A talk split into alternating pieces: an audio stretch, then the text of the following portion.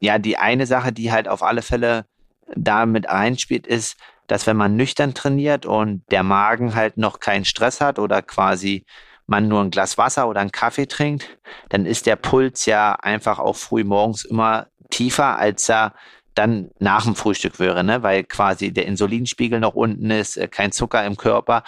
Und dadurch ist es halt erstmal fürs Herz-Kreislauf-System augenscheinlich und ist auch so eine geringere Belastung, aber der Prozess der Energiegewinnung ist natürlich ein anderer.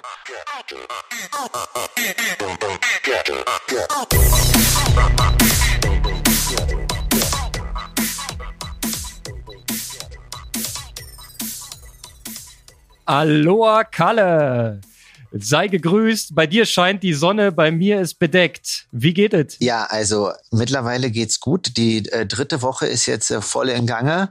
Ähm, Kalima ist vorbei, die Sonne ist zurück. Ähm, das heißt, der Pool ist auch nicht mehr kalt, sondern warm. Und ähm, ja, so ein bisschen Müdigkeit ist drinne, aber nichtsdestotrotz ähm, geht's jede Woche ein Stück peu à peu nach vorne. Und ähm, ja, ich fühle mich ganz gut und freue mich jetzt auf die nächsten zweieinhalb Wochen. Ähm, ich lasse die Katze mal aus dem Sack. Es wird keine komplette Überwinterung. Es werden fünf Wochen auf Fuerteventura. Sensationell. Und für alle, die noch nie was von El Nino und Co. gehört haben, was ist Kalima? Kalima ist, äh, äh, wusste ich auch nicht, quasi dieser Wind, der hier weht und ähm, quasi so ein bisschen Wüstensand aus der Sahara mitbringt. Und das ist echt erstaunlich, wenn man dann denkt, okay, die Fahrräder sind eigentlich ähm, im Sommer nie dreckig, wenn trockene Straßen sind.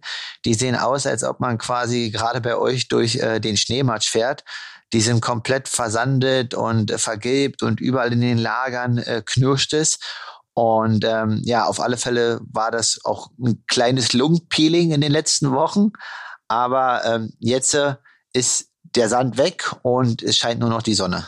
Sehr gut. Ihr hättet ja auch mit Maske fahren können. Da machen sich bestimmt die VO2 Max Intervalle noch besser. Das stimmt äh, mit Maske. Also ähm, das leidige Thema mit C ähm, ist natürlich auch hier nicht ganz so präsent wie bei uns in Deutschland, aber im Kraftraum muss man äh, partiell auf dem Laufband auch eine Maske äh, tragen. Ähm, ich habe morgen eine Minute, eine Minute Wechsel. Die mache ich immer drin, einfach um das ein bisschen besser zu steuern, weil es da halt mal nicht immer nur hoch und runter geht. Und das ist definitiv mega unangenehm, da äh, die Maske irgendwie so halb zu tragen, aber ich mauschel mich da irgendwie immer so durch und hänge die so bisschen unter der Lippe so. Ähm, sieht bestimmt ganz lustig aus. Also der typische Nase raus Look, ja. ja, und wenn es geht, auch noch vielleicht ein bisschen Mund raus. Also der Mund darf auch schon noch ein bisschen offen sein. Dann mach dir die Maske doch über die Augen. Da hast du gleich noch ein bisschen so äh, Sensibilisierungsthemen dabei und Gleichgewicht und das ist ein ganz tolles Training dann. Ja, aber dadurch, dass das so hochintensiv ja auch wird, äh, weiß ich jetzt nicht, ob ich fliegst du eher auf die Schnauze, ob ja. ich die ganzen Reize gleichzeitig verarbeiten kann. Ja, ich glaube nicht. Kalle, wieder eine Woche rum. Ähm, bei dir eine Woche im Trainingslager, bei mir eine normale Age-Grupper-Woche. Lass uns doch mal durchgehen. Wie ist es denn jetzt gelaufen? Was waren denn deine, deine Highlight-Trainingseinheiten? ich will nicht Key-Sessions sagen, weil ähm, ich weiß aus der Vergangenheit, bei dir gibt es keine Key-Sessions. Ja, es ist ja so quasi, dass wir ähm, aktuell quasi vier hochintensive Einheiten die Woche machen und davon eine im Laufen, eine auf dem, nee, eine im Schwimmen, genau, und ähm, zwei auf dem Rad, einfach um, sage ich mal, jetzt die Belastung ähm, noch irgendwie kontrolliert zu halten, wenn man jetzt natürlich im Laufen noch eine mehr machen würde, was auch dann langfristig das Ziel sein wird, wird das bei fünf Belastungswochen natürlich ein anderer Anspruch oder ähm, muss man halt gucken, dass es halt nicht sich ähm, überzieht. Und ähm, ja, im Schwimmen waren es halt ähm, 50er, dreimal achtmal, dreimal zehnmal 50 ungefähr ähm, die Pausenzeit ein bisschen kürzer als die Belastungszeit. Also ich sag mal ähnlich äh, 30-30er auf dem Rad.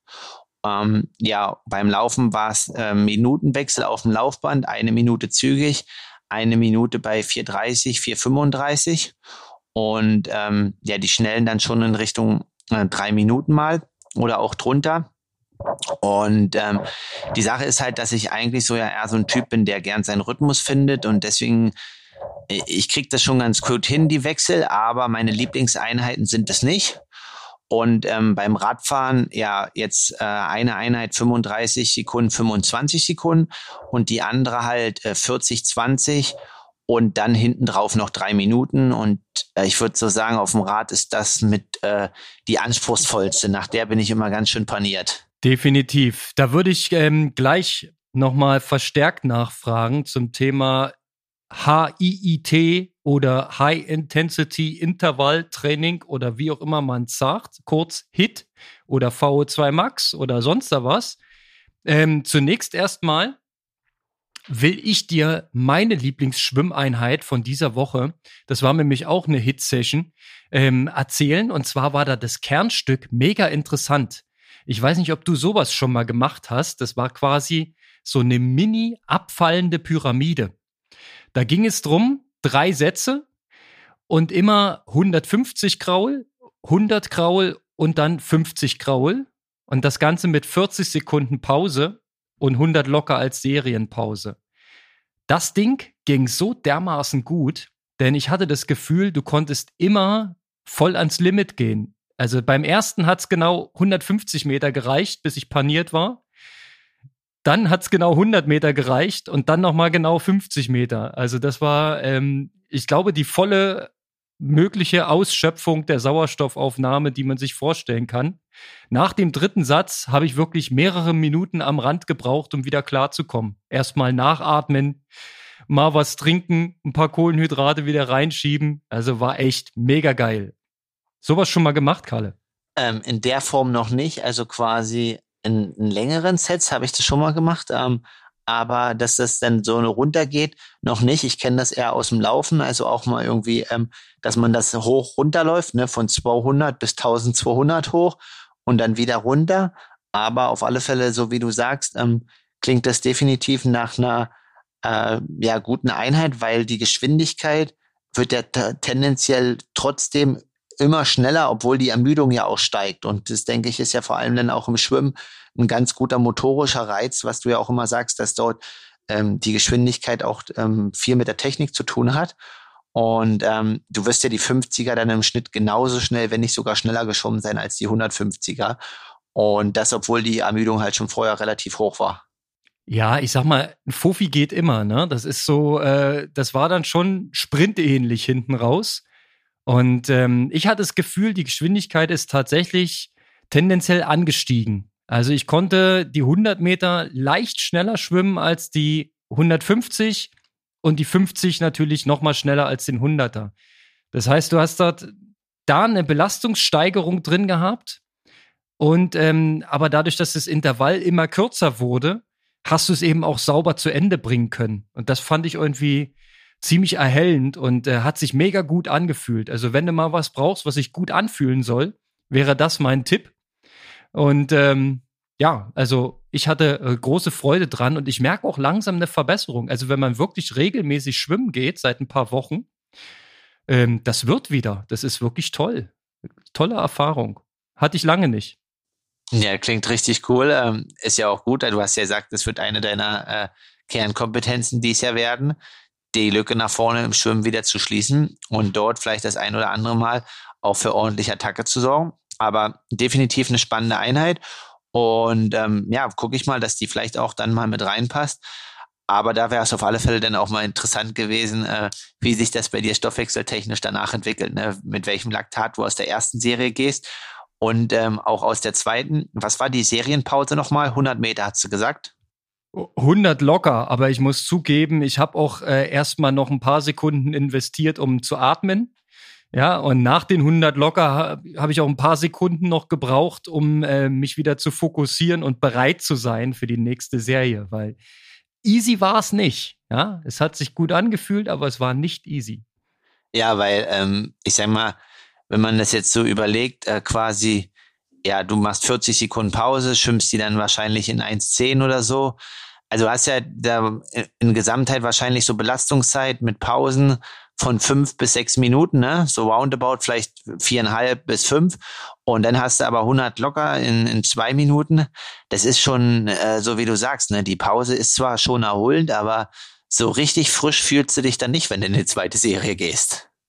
Nee, nee. Und die dritte war auch echt, ähm, war der Killer. Also nach den letzten 50 Metern, ich glaube, das ist Maximalherzfrequenz, die man da erreicht. Ich messe die nicht im Schwimmen. Ne? Das ist, ich habe jetzt auch nicht de, de, die Finger an der Halsschlagader gehalten. Das haben wir früher immer gemacht, um dann zehn Sekunden auszuzählen und hochzurechnen. Das war mir ehrlich gesagt egal. Er hatte andere Sorgen. Ich musste erst mal atmen. Das Im Schwimmen auf alle Fälle kann man nehmen, ähm, muss man aber nicht. Äh, ja, also aber wie gesagt, ne, wie du halt sagst, das nimmt man ja dann meist, wenn irgendwie der Trainer am Rand fragt oder wenn man es selber mal kontrollieren will, dann nimmt man das ja quasi selber. Aber wenn es eine richtig harte Serie ist, man, ist man da wahrscheinlich erstmal mit anderen Sachen beschäftigt, anstatt irgendwie die Herzfrequenz zu nehmen. Genau. Und was ähm, allgemein eine Frage ist, die bereits mehrfach äh, mir gestellt worden ist, dir vielleicht auch schon, ist ähm, die Frage, wie steuert man das, dieses ähm, HIT-Training oder dieses VO2 Max-Training? Und ehrlich gesagt, ähm, wenn ich das jetzt auf diese Schwimmsession beziehe, da ist nicht viel mit Steuern. Also das mache ich aus dem Körpergefühl. Ich gucke weder ähm, wirklich auf die Zeit, während 150 oder 100 Meter kannst du ja kaum irgendwie eine Uhr erkennen da im Vorbeischwimmen. Ähm, noch gucke ich auf unten die Herzfrequenz beim Schwimmen, die wird einfach nicht erfasst. Ich sehe dann beim Anschlag schon, wie schnell das Ganze war, ja, und aber das hat es ist keine Steuerungsgröße. Also geht man da eigentlich nach Körpergefühl rein und versucht halt maximal schnell zu schwimmen, aber ähm, die Serie und ähm, die Distanz, die da gerade anliegt, 150 oder 100 oder 50, eben sauber durchzuschwimmen, ja, dass man nicht die letzte Bahn abkackt und nicht mehr weiterschwimmen kann. Das ist nicht das Ziel. So steuere ich das im Prinzip. Und äh, mir ist aufgefallen, dass ich das eigentlich bei jeder Hit-Session ähm, so steuern könnte. Beim Radfahren freilich hat man äh, ähm, den Wattmesser und möglicherweise, wenn man es indoor auf Swift macht, ähm, wird die Leistung sogar vorgegeben, sodass man sich gar nicht da so großartig drauf konzentrieren muss. Das bei dir anders. Du fährst die ja draußen am Berg und musst dann entsprechend auch steuern. Und beim Laufen geht man natürlich oftmals auch nach Pace, ja, äh, damit man sich nicht übernimmt. Das ist ja dann auch das Ziel, dass man sich nicht komplett abschießt. Ähm, wenn du jetzt mal überlegst, wie steuerst du das auf dem Rad? Ge guckst du da auch auf die Wattzahl oder äh, guckst du in deinen Körper rein oder eine Herzfrequenz sogar? Gucke ich, die sehe ich also nicht in dem Moment, weil ich weiß auf alle Fälle, dass die relativ hoch ist und da habe ich jetzt nicht die Zeit. Ähm, aber ich gehe schon ähm, auf dem Rad, also es sind ja dann 30 bis 35 oder auch 40 Sekunden. Und ähm, das ist ganz interessant. Also ich gucke da auf alle Fälle schon am Anfang drauf, wie viel Watt ich fahre, vor allen Dingen auch in den ersten 10 Sekunden. Und ähm, ja, gestern war es halt zum Beispiel, da habe ich dann einmal äh, am Berg das große Blatt drauf gehabt und bin irgendwie die ersten ähm, ja, zehn Sekunden oder sieben Sekunden dann mal mit, mit 580 losgefahren. Und äh, ja, dieses sechste Intervall, also es war dann 10 mal 30, 30 oder 10 mal 35 hart, 25 locker. Und ähm, es war in der zweiten Serie. Und dass ich diese fünf Sekunden oder sieben Sekunden am Anfang so überzogen habe, das hätte mir fast die ganze Serie gekostet, weil die Pause war dann so kurz, ähm, dass ich das fast nicht mehr hinbekommen habe, da wieder äh, mich von zu erholen. Und es ist ja dann marginal, so wie du sagst. Und ähm, ich versuche dann schon am Anfang schon hoch reinzugehen, aber nicht zu hoch. Und es ist halt dann einfach eine Gefühlssache. Das ist wirklich ein schmaler Grad. Ne? Man versucht ja, hatten wir ja letzte Woche besprochen, ähm, diese Intervalle so zu gestalten, dass man in dem Belastungsabschnitt die Sauerstoffausschöpfung des Körpers optimiert. Also so viel wie möglich Sauerstoff umsetzen, um es mal jetzt ganz einfach zu erklären. Dazu muss man sein System ja erstmal hochziehen, wenn so ein Intervall beginnt. Das steigert sich ja langsam rein, die Sauerstoffaufnahme. Der Körper funktioniert ja nicht per Knopfdruck, sondern äh, das muss sich ja erstmal anfordern. Die Beine müssen hochmelden, Achtung, hier passiert was und so weiter.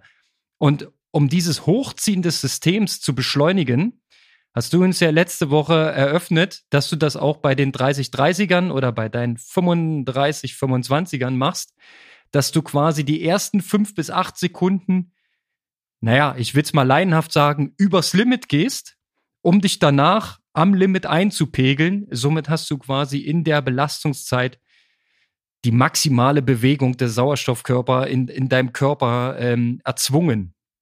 Und so ähnlich funktioniert es auch bei längeren ähm, Intervallen. Ja, habe ja erzählt, ich hatte das auf dem Rad ähm, bei fünf Minuten Intervallen. Ersten 1,30 mehr oder weniger überm Limit, um dann die drei Minuten 30, die danach kommen, so leicht unterm Limit äh, versuchen durchzukämpfen. Das, das hat äh, nachweislich durch den Professor, den du letzte Woche zitiert hast, erwiesen, ähm, mehr Ausschöpfung. Und das halt ähm, wahnsinnig schwer zu steuern. Also Micha hat mich letzte, letztens gefragt, der hat ähm, achtmal eine Minute am Berg zu Fuß ähm, als Hit-Session gemacht. Wie steuert man das? Weil Herzfrequenz, ähm, das ist ja äh, alles, was du da auf der Herzfrequenzuhr siehst, ist ja absurd hoch. Ja, da kannst du ja eigentlich nicht genau steuern und es steigt ja auch während der Minute. Das heißt, so wie du anfängst, endest du ja nicht. Nach Pace kannst du aber eigentlich auch nicht gehen am Berg, weil die Pace ist ja berghoch profilabhängig und bringt dir auch keine klaren Werte.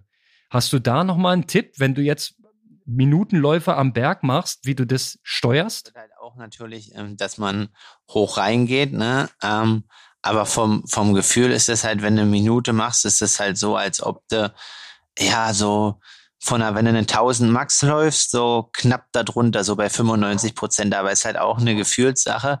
Aber so wie du sagst, du solltest halt schon nicht nach, nach 15 Sekunden dann stehen K.O. sein, aber du solltest es halt auch nicht nur gesteigert laufen, weil dann hast du den Effekt halt nicht, ne? Ähm, du solltest schon versuchen, das halt auch am Berg gut durchbringen zu können, aber ähm, ich sag mal, dadurch, dass es dann halt am Berg stattfindet, wie es auch auf dem Rad ist, ähm, die Topografie hilft einem halt schon dabei, auch in diese hohen Bereiche zu kommen. Ne? Also tendenziell, das, was du wirst oder was wir gerade auf dem Rad äh, ähm, beschreiben, ist ja so, dass man auch im Laufen dann wahrscheinlich erstmal schon, äh, wenn man Heißsporn ist, hart reingeht und dadurch die ersten 10 bis 15 Sekunden wahrscheinlich schon auch ein bisschen ähm, größeren Impact hat oder mehr Gas gibt, als man dann eigentlich hält.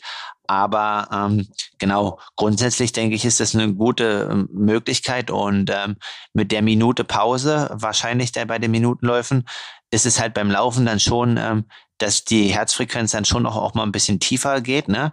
Also beim Radfahren bleibt die ja relativ lange auf so einem komplett hohen Plateau mit 20 Sekunden Pause. Aber das wäre beim Laufen ja gar nicht möglich von der Motorik und so weiter. Ähm, und auch, ja, wo findet ihr jetzt einen Berg, der zwölf Minuten oder 15 Minuten am Stück nur berghoch geht, ne? Das ist halt das Problem. Ich habe hier äh, nur Flachland, also das ist extrem schwer. Ich soll ja eigentlich auch meine ähm, Laufintervalle äh, am Berg durchführen. Das wäre optimaler. Nun lässt sich das allerdings hier nicht realisieren, also mache ich es in der flachen. Und äh, letzte Woche haben wir über diese Anpassung gesprochen, wie eben ja schon ähm, nochmal rekapituliert. Und diese Woche hatte ich tatsächlich in meinem Standardtrainingsplan ähm, die Anpassung beim Laufen schon drin. Ich habe das vorher gar nicht gesehen. Hätte ich mal eine Woche vorgeblättert, hätten wir das schon thematisieren können. Denn ähm, meine 5 mal 5 Minuten, die ich laufen sollte im ähm, VO2 Max Niveau, die gestalteten sich tatsächlich so, dass die ersten 15 Sekunden schneller gelaufen werden sollten. Also tatsächlich die ähm, wie, wie wir eben schon sinniert haben, System-Hochziehphase vorn angeschaltet, um dann ähm, auf einem konstanten Niveau 4 Minuten 45 ähm, durchzubringen. Und ich muss sagen, ähm, die Session, wir hauen die mal in die Show Notes rein, ähm, kann sich jeder noch mal angucken auf Strava. Ähm, die hat mich gekillt. Also ich habe, ähm, ich nehme es vorweg, nur vier von fünf mal fünf Minuten geschafft. Also das war, ich war einfach im vierten so dermaßen breit, ähm, dass ich mir nicht hätte vorstellen können, das nochmal ein fünftes Mal zu probieren. Also ich habe das ernst genommen. Die ersten fünf Sekunden, äh, ersten 15 Sekunden Vollgas. Ne, das war dann auch Vollgas. Und dann 4,45 in einem wirklich harten Tempo. Äh, nach 20 Minuten Belastungszeit war einfach Pumpe. Aber das war eine geile Session. Ja, so wie du sagst, also ähm, jetzt geht das ja alles so ein bisschen mehr in diese Richtung. Ähm, aber der Triathlet ist ja eigentlich jemand, der grundsätzlich gern so seinen Rhythmus hat und äh, übertrieben gesagt hat, äh, langsam, lang, äh, langsam und lang kann. Natürlich ist das nicht langsam, aber auch zügig.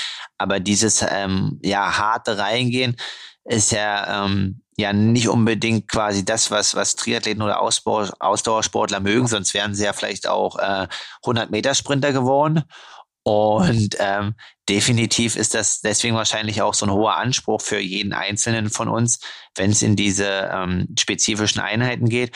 Und was du halt auch sagst, ne, also ähm, das kann auch ganz schnell kippen und da muss man halt auch aufpassen, dass man es halt auch nicht überzieht oder ähm, auch wenn dann, ich sag mal, der Reiz, wie du halt sagst, nach dem vierten, dass du dann halt beim fünften nicht mehr umsetzen kannst oder der, der, der Leistungsabfall einfach zu hoch ist, dann brauchst du das fünfte Intervall halt auch nicht mehr machen, ne? Das habe ich mir in dem Moment auch gedacht. Also es war tatsächlich so, die die vier, die ich gemacht habe, die waren ohne Abfall und bis zum Ende durchgezogen, aber ich habe es gespürt, äh, dass da kein Fünfter mehr geht. Und das hängt auch ein bisschen damit zusammen. Ich war halt äh, ganzen Tag wieder im Büro, viel Kaffee, äh, wenig gute Ernährung. Ähm, der Körper war wahrscheinlich nicht optimal vorbereitet. Ich habe zwar dann Kohlenhydratgetränk als Vorbereitung mal noch reingelassen und mich so ein bisschen naja, beim Erwärmen drauf eingestellt, aber mir fehlte auch der, der hundertprozentige Fokus. Das hast du ja auch schon mal berichtet, ähm, dass du auch unter anderem deshalb im Trainingslager bist, dass du dich auf jede einzelne Einheit hundertprozentig fokussieren kannst. Und das hat mir, glaube ich, auch gefehlt. Also salopp gesagt, die Birne war auch nicht bei 100 Prozent. Also ähm, ich sehe ja quasi auch ähm, ja, dass die anderen dann quasi manchmal hier auch im, im Straßenverkehr dann mit Musik die Intervalle fahren und so. Das mag ich ähm, jetzt nicht so, weil ich denke, du musst auch Gas geben können, wenn du ähm, quasi ja, ohne Musik fährst und dann nicht noch irgendwie einen äußeren Reiz und dann ist auch, sag ich mal, wenn es in den Serpentinen und so mit den Autos, also mal kommt ja doch ein Auto, ähm, ja, dann vielleicht auch durch mein Auge, ähm, dass ich dann auf der linken Seite nicht ganz so viel sehe, äh, mag ich das halt nicht. Und ähm, deswegen meine ich halt auch vor allen Dingen in der letzten Folge, dass wenn du dann so eine Intervalle machst, ne, also das mag vielleicht dann bei den Profis einfach aussehen, aber auch mir tut das höllisch weh und äh, brennt in der Lunge. Und ich bin dann auch, richtig platt, ähm, genauso wie du das bist, wenn du das machst. Ähm, das sind dann vielleicht äh, das eine Watt oder äh, das eine kmh beim Laufen schneller oder, oder langsamer, aber die Schmerzen bleiben immer die gleichen, egal äh, ob man stärker oder äh, schlechter wird.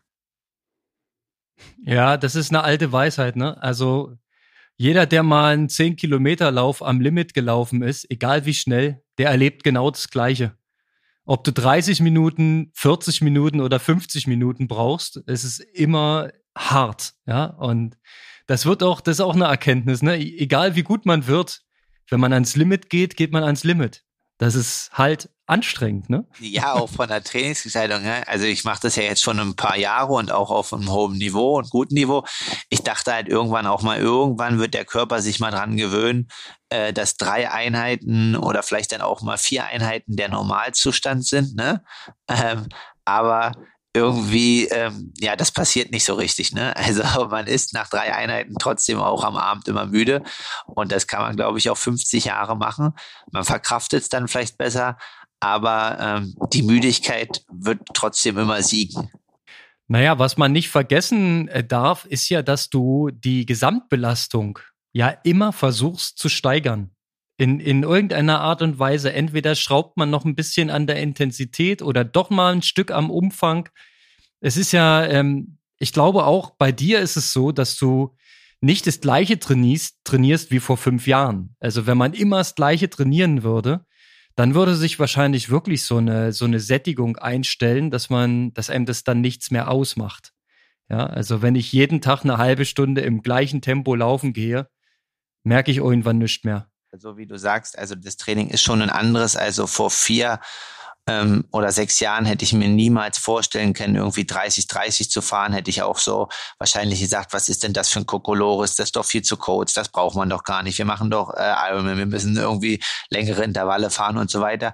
Aber ja, so wie wir es schon in anderen Folgen haben, äh, gehört dieses ja mittlerweile zum Standardrepertoire für Triathleten, ähm, ist wissenschaftlich und äh, trainingsmethodisch hocheffektiv und anerkannt.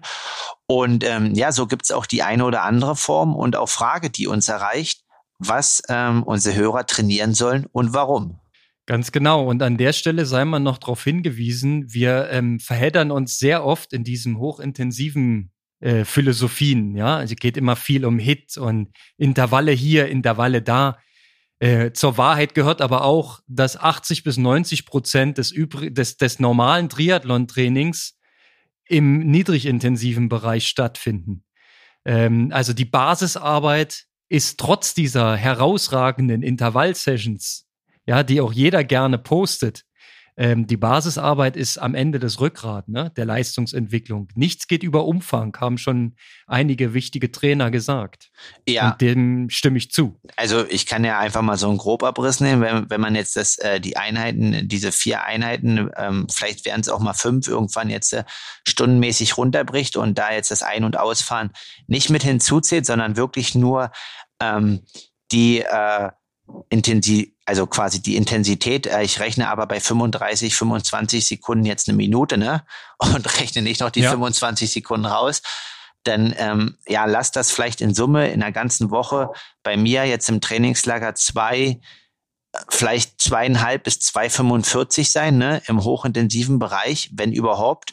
Und ähm, ich befinde mich gerade bei einem Gesamtumfang von 28 bis äh, 29 Stunden ähm, jetzt quasi äh, Radfahren, Laufen, Schwimmen. Ne? Und was du halt gerade sagst, also wer im, im Elitebereich 80 Prozent hochintensiv schafft, also wirklich, ist schon mega, ähm, mega, mega gut. Und ähm, ja, deswegen ist es halt auch wichtig, ähm, dass die Leute oder auch die jetzt quasi dann immer quasi das hören, ähm, auch das ruhige, ruhig trainieren und das halt auch machen und sich jetzt nicht nur verzetteln. Da gibt's auch eine ganz äh, lustige Geschichte vor vier Jahren hier auf Fuerteventura gab es mal einen Amateur, der kam halt zu uns ähm, über drei Ecken irgendwie über einen Alex Schilling aus Köln und meinte so, ja, wie er schneller werden könnte, ne?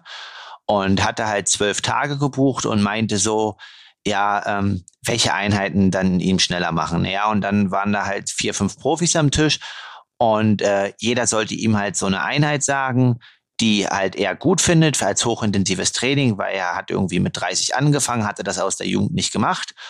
Und ähm, der eine hat halt 200er am Laufen gesagt, der nächste halt äh, 400er Berganläufe, dann 30, 30, äh, vier Minuten Intervalle auf dem Fahrrad und im Schwimmen und es ging einfach so weiter.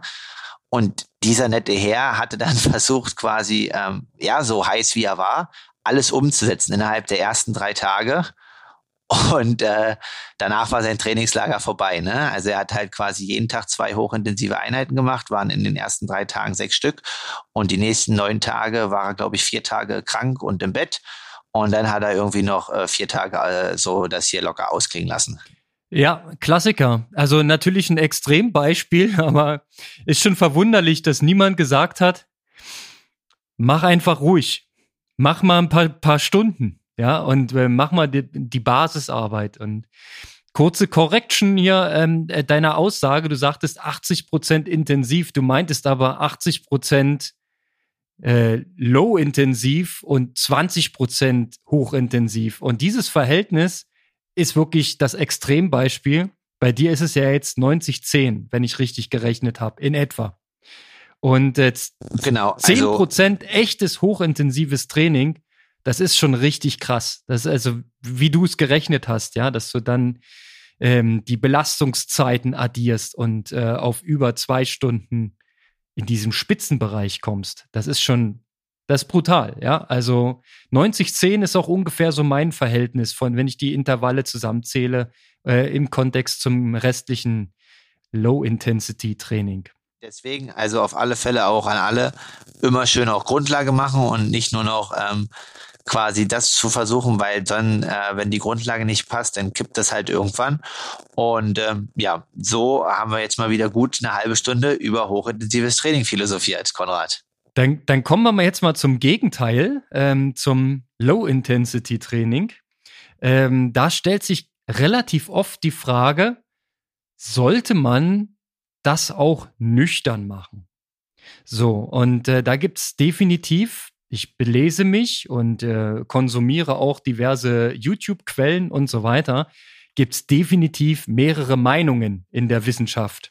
Ja, von auf gar keinen Fall nüchtern Training, du schießt dir dein Immunsystem ab, bis hin zu kann man mal machen, wenn die Inhalte stimmen. Wie sieht's deiner Meinung nach aus? Ich habe meine, ich glaube, ich habe sowas gelesen bei dir im Strava, äh, in Klammern nüchtern. Also ähm, ich trainiere ab und zu mal nüchtern, ähm, aber relativ selten. Also ich habe einfach da so ein paar Sachen auch für mich entdeckt. Also ich mache nie mehr als eine Stunde nüchtern. Also ähm, das ist einfach so, ja, was ich einfach, ob das jetzt wissenschaftlich belegt ist oder nicht, aber nach einer Stunde führe ich was hinzu, ob sowohl es beim Laufen oder beim Radfahren ist. Ähm, das ist so ein bisschen einfach, was ich für mich erkannt habe, dass die Ermüdung halt einfach nicht zu groß ist. Und ähm, dann ist es so, dass äh, das auf alle Fälle immer in einem sehr niedrig intensiven Bereich stattfindet. Und ähm, ja, die eine Sache, die halt auf alle Fälle damit einspielt, ist, dass wenn man nüchtern trainiert und der Magen halt noch keinen Stress hat oder quasi man nur ein Glas Wasser oder einen Kaffee trinkt, dann ist der Puls ja einfach auch früh morgens immer tiefer, als er dann nach dem Frühstück wäre, ne? weil quasi der Insulinspiegel noch unten ist, äh, kein Zucker im Körper. Und dadurch ist es halt erstmal fürs Herz-Kreislauf-System augenscheinlich und ist auch so eine geringere Belastung, aber der Prozess der Energiegewinnung ist natürlich ein anderer und der kann ein, wenn man das übertreibt oder auch zu viel macht, ähm, killen und auch ähm, ja ein bisschen länger nachhaken und einem auch halt eine Saison oder Monate kosten. Also das habe ich auch mal erlebt 2015. Ähm, deswegen bin ich da ein bisschen vorsichtig ganz interessante Folge, ähm, die wir jetzt hier mit äh, quasi auch ähm, zwecks dem Thema äh, veröffentlichen werden. Also der Fabi Eisenlauer, mit dem ich hier bin, der ist mit einem Andi Böcherer ähm, unterwegs gewesen oder hat auch bei ihm trainiert. Und wir alle erinnern uns ja vielleicht noch an das Rotdebakel. Und ähm, ja, wenn man zu viel in diesem Bereich äh, trainiert, dann kann der Körper keine Kohlenhydrate mehr verstoffwechseln.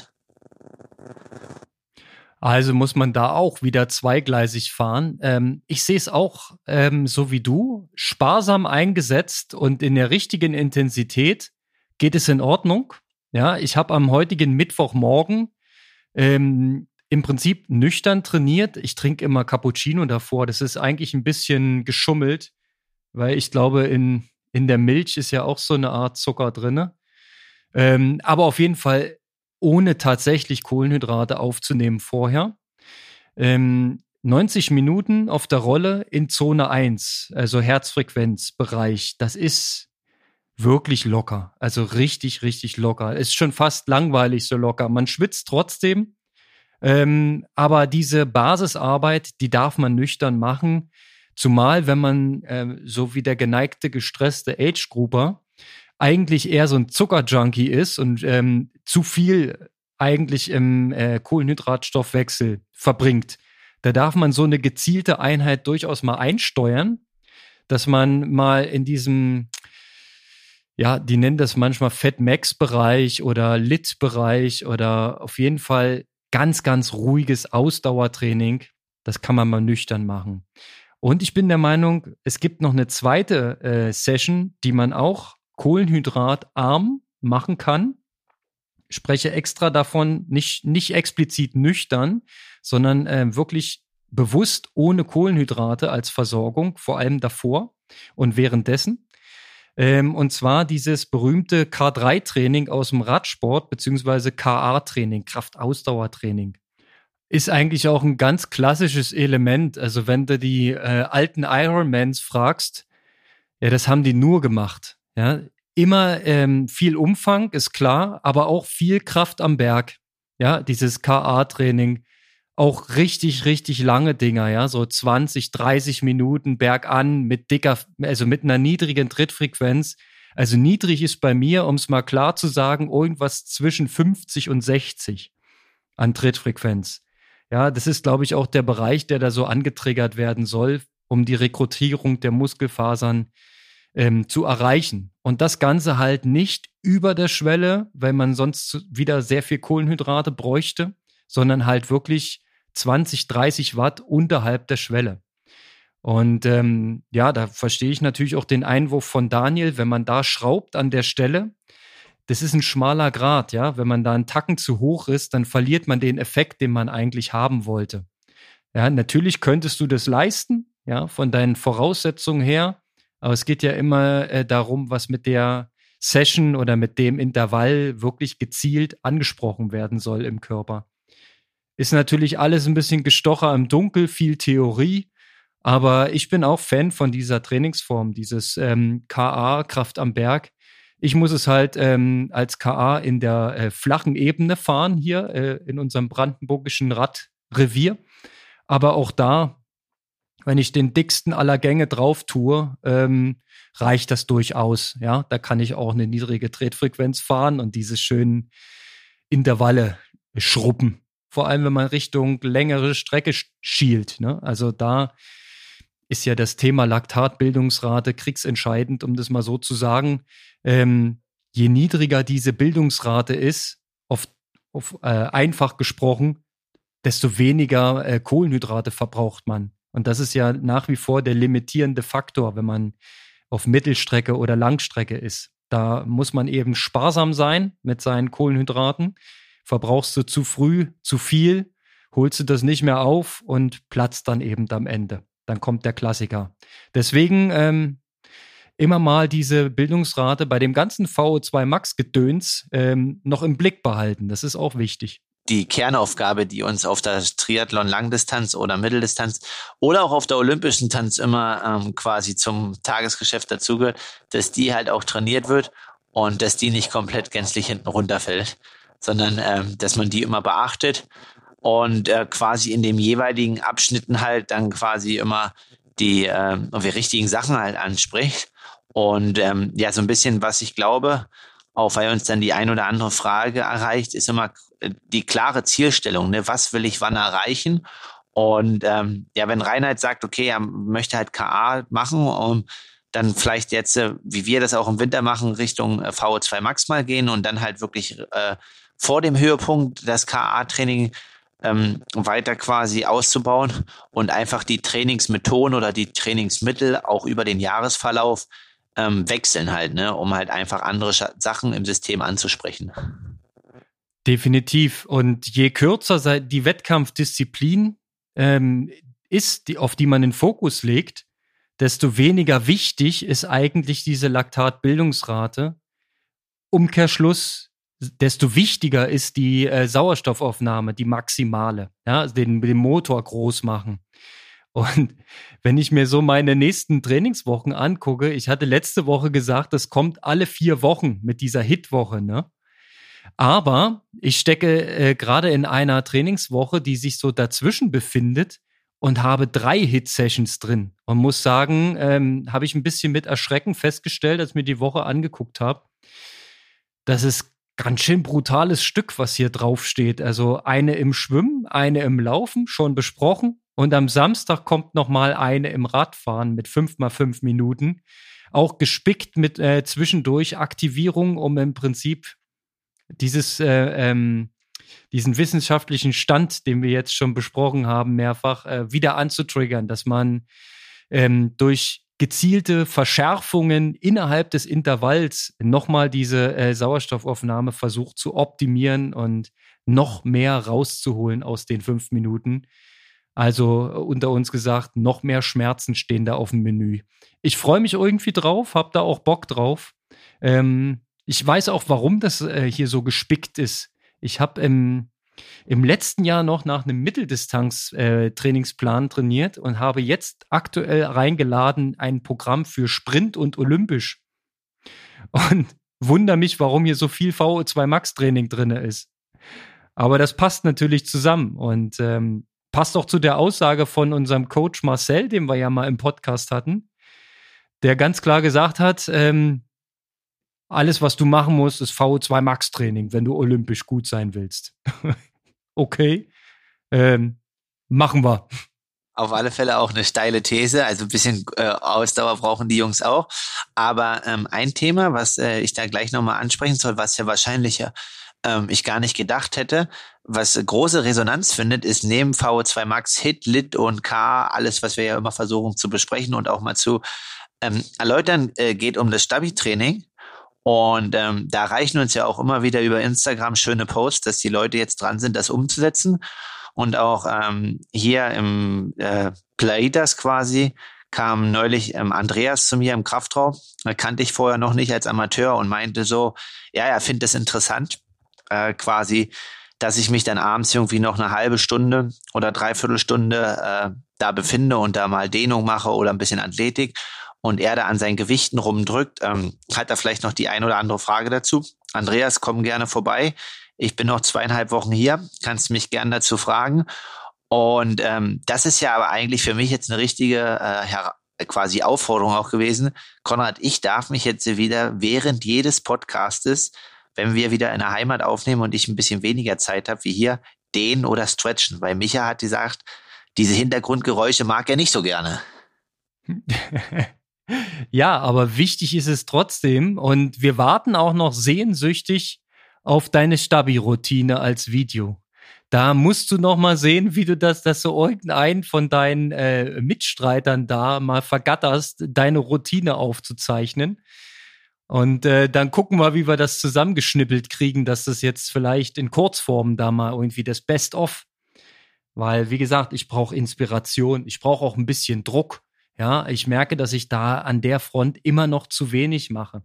Also die, der, der Vision, ein Viertel allen Trainings ist äh, äh Stabi, äh, der bin ich fern. Also das schaffe ich irgendwie nicht. Ich bin da eher bei zehn Prozent. Also ist ja nicht nichts, aber es reicht nicht. Also ja, ein Viertel ist schon auch echt hart umzusetzen. Also wenn ich das jetzt gerade mal überlege, das, boah, also ja, so 10, 15 Prozent schaffe ich, aber ein Viertel wird schon auch äh, eine große, große Herausforderung. Aber wichtig ist, dass wir dranbleiben. Ja, aber bei dir, äh, du kannst ja Stabi, Kraft und auch dein äh, Dehnung und Black Roll und was du alles noch machst, äh, das musst du alles mit betrachten. Das zählt da wohl alles mit rein. Und ich glaube, da kommst du schon in die Richtung 20, 25 Prozent, wenn du ehrlich bist. Du investierst da schon viel Zeit. Und das ist wahrscheinlich auch einer der Unterschiede zwischen dem äh, berufstätigen Hobbysportler und dem Profi, ja, dass du diese Zeit in deine Körperpflege ähm, investierst und dass du dir die nimmst. Ich meine, ich könnte sie mir auch nehmen, aber ich müsste sie irgendwo anders wegnehmen. Und das ist dann immer das Problem. Ja, also ähm, ist auch wirklich eine Routine. Also ähm, man sieht halt schon auch hier quasi, ähm, der Markt, der ist ja Amateur hier mit uns und der hat jetzt die Zeit, aber weiß einfach auch nicht zu seiner alltäglichen Routine gehört äh, streicht er das hier gerne auch mal. Ne? Also ähm, ist da nicht so ähm, ja aktiv oder auch motiviert, das wirklich immer umzusetzen. Aber ja, auf alle Fälle denke ich ja, dass sowohl du als auch alle anderen Hörer das jetzt äh, mitgenommen haben und da in Richtung äh, 2022 ein bisschen ein größeres Augenmerk drauf legen und äh, sich so peu à peu den 20 Prozent annähern. So ist recht. Und du musst ihn auch ein bisschen motivieren. Also gerade so ein Trainingslager sollte man nutzen, um da sein Repertoire zu erhöhen und das zur Routine werden zu lassen. Ne? Also ich sehe ja Sven Wies, der trainiert auch sehr, sehr viel. Ich ist ja auch Mitglied in unserem Strava-Club. Du hast übrigens wieder die letzte Woche gewonnen. Also mir kommt's vor wie ein Déjà-vu. Fast die gleichen Zahlen, die du da ähm, hochgeladen hast, äh, aber sieht gut aus. Es läuft bei dir. Alles cool. Ja, also war ähnlich. Also es ist ja nur, wie gesagt, ähm, eine leichte Umfangssteigerung. Ähm, jetzt auch in dieser Woche wird es auch wieder nur eine leichte geben, weil es Woche drei ist. Wir gucken mal dann, wie Woche vier oder Woche fünf ist. Ähm, wie gesagt, weil wir von vornherein gesagt haben, fünf Wochen Belastung ist für mich auch neu. Und ähm, da wollen wir es am Anfang halt nicht übertreiben. Mhm. Ähm, ja, bisher ist es alles stabil und ich sag mal, wenn ich die fünf Wochen so bis 28 bis 30 Stunden durchkomme und äh, dann am 14. Februar wieder zurück äh, ins hoffentliche, ja, sommerlich ist es nee. noch nicht, aber Wetter, Wetter, wetterstabile Deutschland ja. komme, dann bin ich auf alle Fälle schon mal einen großen Schritt weiter. Das wirst du sein. Ich habe ähm, noch ein Thema, äh, das, das geht so ein bisschen einher. Ich habe ja letzte Woche ein bisschen gejammert ähm, über Wadenkrämpfe beim Schwimmen. Da hat mir der Sebastian geschrieben äh, und den Tipp gegeben, beim Schwimmen regelmäßig davor und währenddessen ein kohlenhydratreiches Getränk zu konsumieren. Das habe ich natürlich probiert. Ähm, es war jetzt nicht hundertprozentig besser, es war aber auch nicht schlechter. Also von daher, ähm, ja, vielleicht muss man sich da einfach ein bisschen mehr Zeit geben noch. Und äh, in die gleiche Kerbe schlägt ich werde es mit der Physiotherapie nochmal probieren. Ich habe ähm, am morgigen Donnerstag nochmal einen Termin und ähm, schau mal, ob wir da weiter vorankommen. Denn ähm, ja, Wadenkrämpfe, damit will ich mich einfach noch nicht abfinden. Da äh, fühle ich mich noch zu jung und zu fit für. Das muss man auch irgendwie in den Griff kriegen. Denke ich auch, dass du da eine Möglichkeit finden ist. Ist halt wahrscheinlich multifaktoriell mit Ernährung und so weiter. Ähm, und jetzt genau kann ich dir da auch noch nicht äh, sagen, wie und was, aber ähm, ja, eine Stellschraube, die sich jetzt auch ähm, ergeben hat, wo wir viel ähm, dran sind, ist quasi auch Ernährung. Und ähm, ja, da werde ich, wenn ich jetzt zurück bin in Deutschland, auch noch den einen oder anderen Termin haben zum Optimieren. Und da geht es dann natürlich auch um Mineralien. Und ähm, ja, da arbeite ich dann mit jemandem aus dem Radsport zusammen, der da sehr, sehr erfahren ist. Und vielleicht kann ich da dann auch den einen oder anderen Tipp äh, ja hier an die, an die Hörer und auch an dich weitergeben, was er aus seinen Erfahrungen, sag mal, da so mitnimmt, was man machen kann, damit es halt einfach nicht mehr dazu kommt, zu diesen krampfartigen Belastungen der Muskulatur. Mhm. Also wichtig ist ähm, zu wissen, das weiß ich auch in der Theorie, dass äh, den ganzen Tag auf seinem Hintern sitzen am Computer ist natürlich generell für die Beine nicht förderlich, weil die halt in einer unnatürlichen Haltung abgeknickt sind. Da ist die Versorgung eingeschränkt. Und ich glaube, wenn man dann auch noch zu oft äh, auf die, aufs Kaffeeknöpfchen drückt, ist das vielleicht auch nicht gerade sehr förderlich. Und äh, mit dem Trinkverhalten müsste man ähm, möglicherweise den ganzen Tag über drauf achten, ordentlich hydriert zu sein. Also es gibt Ideen. Ähm, ich muss bloß mal gucken, wie ich da in die Umsetzungsphase komme. Mit mehr stehen oder äh, aktiver den Tag gestalten. Da habe ich ja Möglichkeiten weniger Kaffee, mehr belebendes Wasser, Getränke und dann mal gucken, ob es besser wird. Aber Physiotherapie finde ich auch erstmal keinen schlechten Ansatz, weil es, es, fühlt sich so an, als ob da einiges verknotet ist in meinen Waden. Also das kann man ja vielleicht auch lösen. Und äh, dann gehe ich wieder laufen und dann ist alles wieder zu. Das ist, kann durchaus sein, obwohl, ähm, ja, wie viel Kaffee trinkst du denn? Ich dachte eigentlich, dass so ein bisschen in Köpenick äh, die Rohrperle doch eigentlich wirklich sehr gut schmeckt. Ja, na klar, das Leitungswasser ist hier hervorragend. Ähm, die Qualität ähm, ist unbestritten. Aber äh, der Kaffeevollautomat, der leistet hier natürlich auch Schwerstarbeit. Und äh, an guten Tagen wird es schon mal leicht zweistellig, aber immer nur halbe Tassen. Ah, okay, das ist, das ist äh, gut portioniert quasi über den Tag verteilt. Äh, genau, immer mal noch ein kleines Heißgetränk auf dem Tisch. Das ist einfach angenehmer, ja. Andere haben halt andere Ticks, ähm, ja, muss man gucken. Aber wenn es halt an der Stellschraube was zu drehen gibt, ich probiere einfach alles aus und ähm, sag dir dann Bescheid.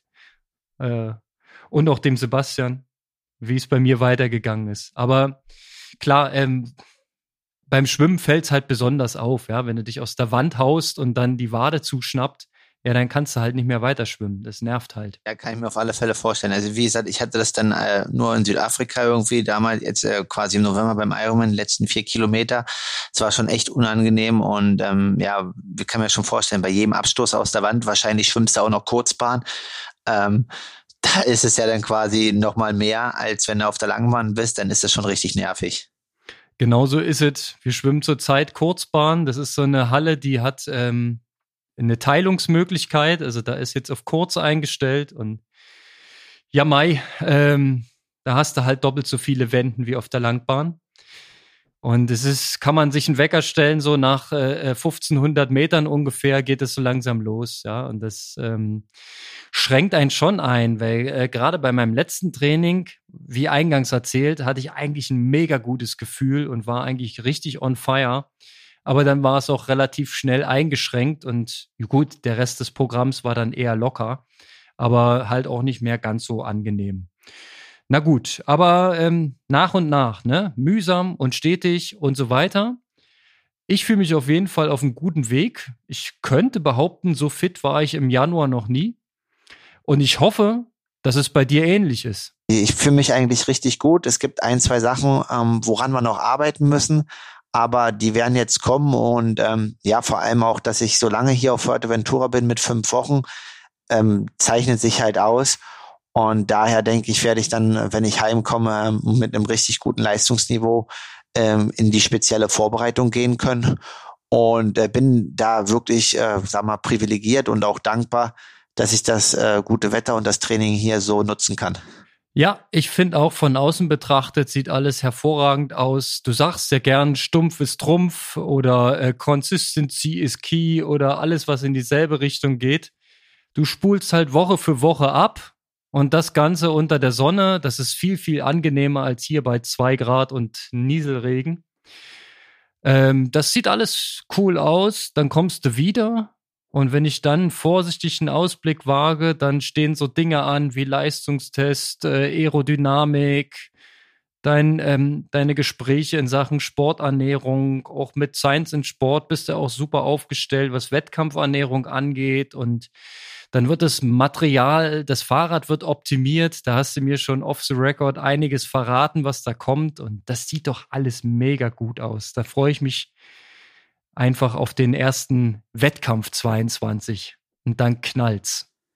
Ich, ich freue mich auch auf das erste Rennen. Ähm, ich muss sagen, dass ich natürlich aber als Athlet äh, lieber das hier im Trainingslager genieße, ne? die Kilometer und in Ruhe zu trainieren und äh, die ähm, ganzen Termine, ich weiß mittlerweile, ist part of the game und gehört zum Business dazu, würde ich gerne alle bisschen minimieren, aber wie wir festgestellt haben, ähm, wollen wir nicht mehr äh, Formel 1 fahren mit einem Kart-Auto, sondern wir wollen jetzt auch endlich mal äh, mit einem richtigen Auto an der Rennstrecke stehen oder auch äh, mit einem voll ausgestatteten Tank.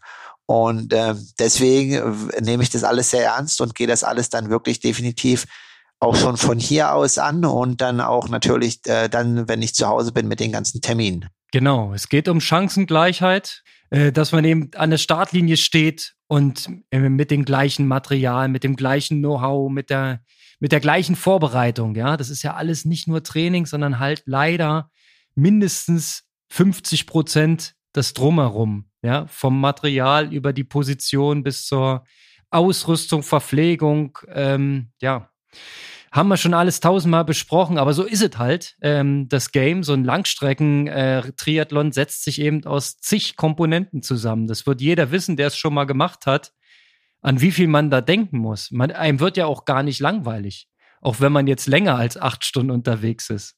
Da hat man trotzdem viel zu tun und viel im Kopf. Aber es ist halt das, das Game und das ist spannend und gibt viel zu tun.